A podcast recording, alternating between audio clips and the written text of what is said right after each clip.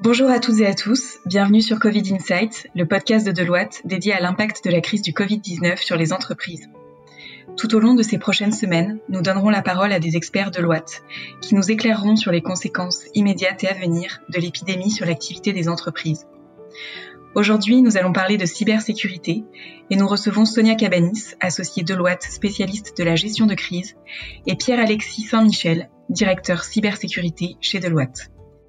Alors pour commencer, quels sont les impacts de la crise du Covid-19 sur la cybersécurité des entreprises? Sonia Bonjour Florence. Donc la situation que nous vivons actuellement est une situation inédite. Lorsqu'une entreprise dans le passé se préparait au risque cyber, elle incluait toujours la gestion de crise dans sa, dans sa préparation. Les cellules de crise de la plupart euh, des grandes organisations et groupes ont été mobilisées à l'occasion d'exercices de simulation de cyberattaques. Et le cyber a été souvent appréhendé comme une crise à part entière et les entreprises se sont bien préparées aux différents scénarios possibles. Les scénarios de phishing, de ransomware par exemple. Et elles ont testé la résilience de leur business en cas de blocage complet ou partiel de leur système d'information. Or, la situation que nous vivons aujourd'hui est radicalement différente. Nous sommes en pleine crise, mais il ne s'agit pas d'une cyberattaque. Il s'agit d'une crise sanitaire et humaine d'une ampleur inédite et qui touche des pays et des géographies entières. Les DSI et les RSSI ont été sollicités dans le cadre de cette crise pour mettre en place les mesures nécessaires permettant d'assurer le travail à distance ou alors pour adapter le SI à une activité dégradée. Sauf que la situation actuelle est, est également un terreau favorable pour la prolifération du risque cyber. Nous vivons actuellement un phénomène de crise sanitaire avec un risque cyber amplifié, voire pour certaines entreprises, une crise sanitaire couplée à une crise cyber. Alors Pierre-Alexis, pour essayer de, bien comprendre, est-ce qu'avec la crise du Covid-19, on assiste à une amplification des attaques cyber dans le monde? Et si oui, dans quelle, euh, dans quelle mesure? Absolument, on, assiste à cette augmentation euh, très importante depuis euh, la fin janvier 2020. Donc ça ne remonte pas euh, naturellement à cette période de confinement en France, ni à la, au, confinement en Chine. Ça remonte à encore avant, aux prémices, puisque fin janvier 2020, Emotet, qui est un cheval de Troie bancaire, c'était une des menaces les plus répandues euh, en 2019. Emotet, donc, ce cheval de Troie, est largement dispersé sur les ordinateurs par des cybercriminels qui se font désormais passer pour des agences de santé. L'objectif pour eux et de profiter de l'inquiétude autour de l'épidémie du virus euh, Covid-19, d'abord découvert en Chine, pour pousser les utilisateurs à cliquer sur des liens euh, infectés. Et ainsi, depuis euh, fin janvier 2020, depuis ces, ces, prémices, une augmentation d'environ 500% des attaques, alors bien sûr c'est un chiffre à, toujours peut-être nuancé, mais serait, serait constaté sur l'ensemble sur l'ensemble de la planète, ce qui est énorme en conséquence de d'autres attaques majeures qui avaient pu euh, survenir à, à, la suite d'événements euh, comme euh, les attaques contre Charlie Hebdo, où de très nombreuses attaques avaient s'étaient déroulées, mais c'était très local, c'était spécifique à la France, ça ne touchait pas la planète entière et ce n'était pas dans ces proportions. Et est-ce que vous pouvez nous expliquer un petit peu les différents types de risques cyber auxquels sont confrontées les entreprises aujourd'hui? Bah, Les variétés de menaces sont les menaces de masse. les menaces de masse sont de deux types. La fraude, évidemment, avec des appels aux dons qui se sont multipliés euh, à, la suite de cette euh, de cette pandémie. Le déni de service hein, qui existe toujours. Alors le déni de service le plus répandu, qui est la menace de 2019 également, c'est le ransomware. Et puis d'autres menaces comme l'espionnage.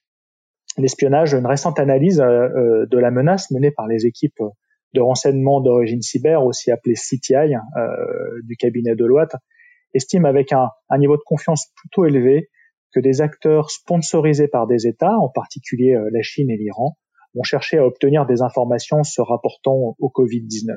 À mi-mars, la Chine et l'Iran étaient parmi les pays les plus touchés par la pandémie, et avant cette date, ces deux pays étaient ceux qui pratiquaient le plus couramment euh, l'exfiltration de propriétés intellectuelles, notamment dans le secteur euh, life science, hein, biomédical et, pharmaceutique.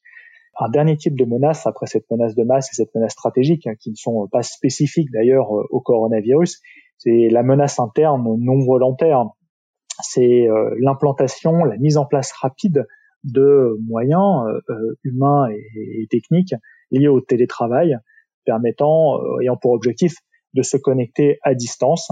Ces moyens sont mis en œuvre rapidement, sans souvent beaucoup de réflexion en amont, par des entreprises qui ne sont pas forcément familières du télétravail, qui étaient plus sédentaires dans leur monde de fonctionnement et qui doivent du jour au lendemain s'adapter, déployer des équipements de connexion à distance euh, de manière euh, pas toujours euh, sécurisée et portant ainsi atteinte à la confidentialité potentielle du système d'information. Puis il y a également une surchauffe, on va dire, de, de leur infrastructure, un risque d'atteinte en disponibilité du système d'information qui est extrêmement sollicité par les employés qui se connectent quotidiennement, qui sont en permanence connectés et les liens euh, de connexion distante ne sont pas forcément étudiés ni dimensionnés pour répondre à, ce besoin.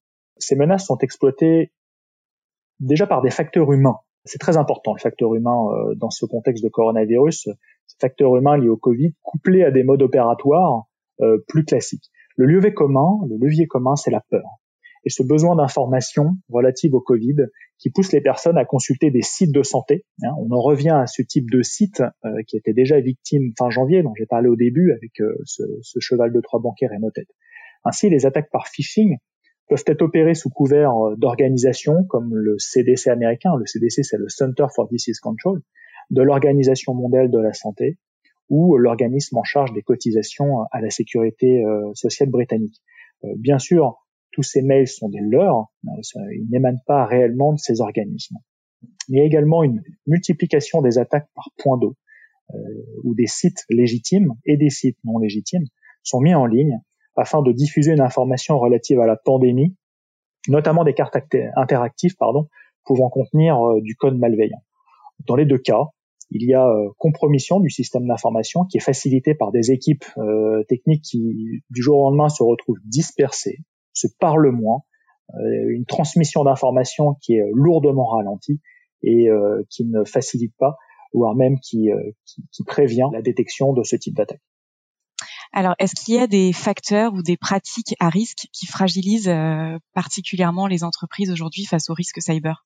Ah Oui, le, premier facteur, c'est un facteur humain, c'est la baisse de vigilance, c'est la précipitation à mettre en place ces infrastructures dont j'ai parlé plus tôt. Il y a aussi bien sûr la nécessité de travailler sur euh, des équipements souvent personnels, pas toujours sur son équipement professionnel qu'on ramène chez soi, mais sur l'ordinateur de la maison. Et puis des réseaux euh, non maîtrisés, hein, que ce soit des, vrais réseaux, des réseaux Wi-Fi ou bien des réseaux, euh, des réseaux informatiques.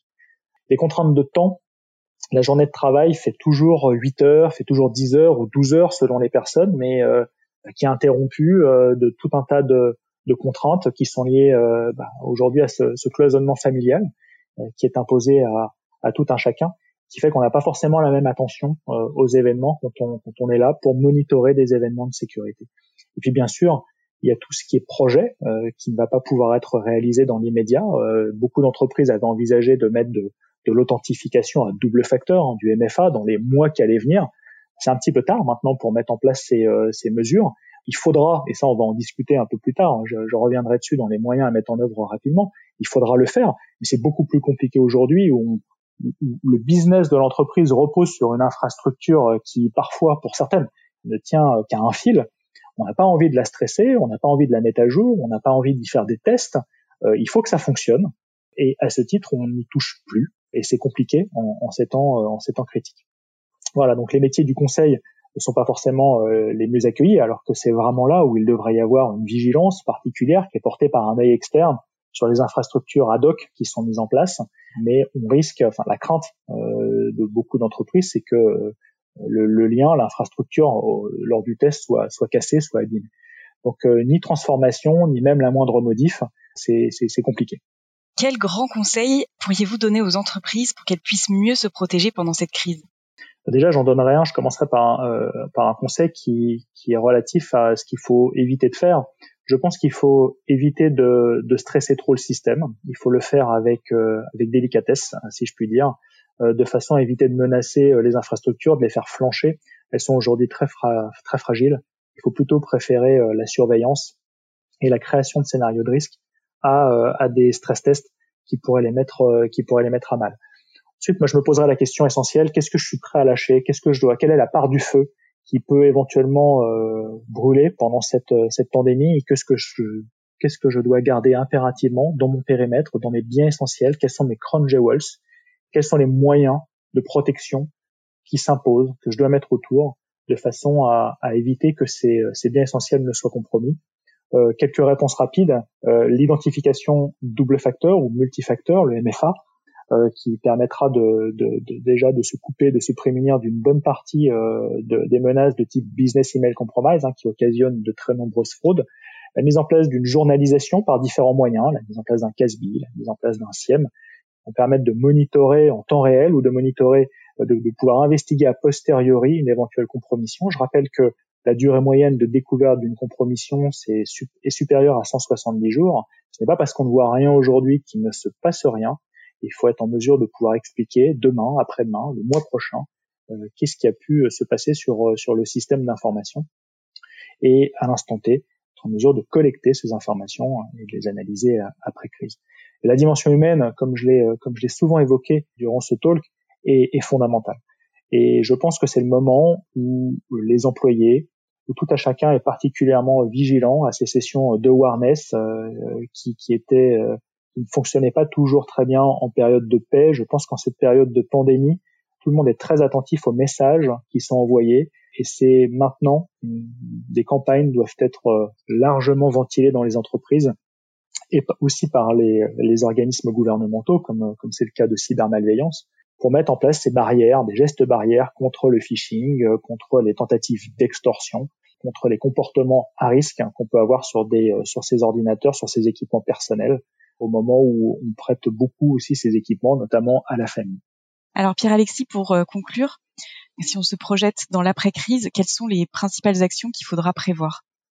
Je pense que dans euh, l'après-crise, euh, aujourd'hui, le scénario du, euh, du Covid-19 n'avait pas été envisagé jusqu'à aujourd'hui. Il va falloir pouvoir lui trouver une place dans les scénarios de risque, hein, des, grands scénarios où tout le monde est obligé de se mettre en, en mode télétravail pour, pour une raison qui est similaire à celle qu'on vit aujourd'hui ou des raisons qui seront différentes, qui nous obligeront à nous confiner. Être en mesure de pouvoir passer sur cette infrastructure sur des infrastructures résilientes, des infrastructures où les personnes se connectent à distance, euh, dont les moyens euh, de sécurité, à savoir la disponibilité, est assuré, la confidentialité évidemment est assurée, euh, qu'on soit en mesure de pouvoir sortir out of the box immédiatement une telle infrastructure et pouvoir la, la faire vivre dans des conditions d'exploitation et d'utilisation par des personnes qui soient bonnes. Hein, et donc ça passe par régulièrement de l'entraînement, bien sûr, de la simulation, puis aussi de l'awareness, encore une fois, où les gens sont régulièrement euh, éveillés à la bonne conduite autour de leur ordinateur, que ce soit des télétravailleurs réguliers ou que, quand on reviendra sur une période d'activité normale, ce soit des gens qui sont plus sédentaires en entreprise et que ces personnes-là euh, soient, soient prêtes, presque en tout temps et en tout lieu, à pouvoir euh, se cloisonner de nouveau et à travailler dans des, dans des bonnes conditions de sécurité. Merci infiniment Sonia, Pierre-Alexis, de nous avoir éclairé sur les impacts du Covid-19 sur la cybersécurité des entreprises. Et merci à tous d'avoir suivi ce nouvel épisode de Covid Insights. À très bientôt.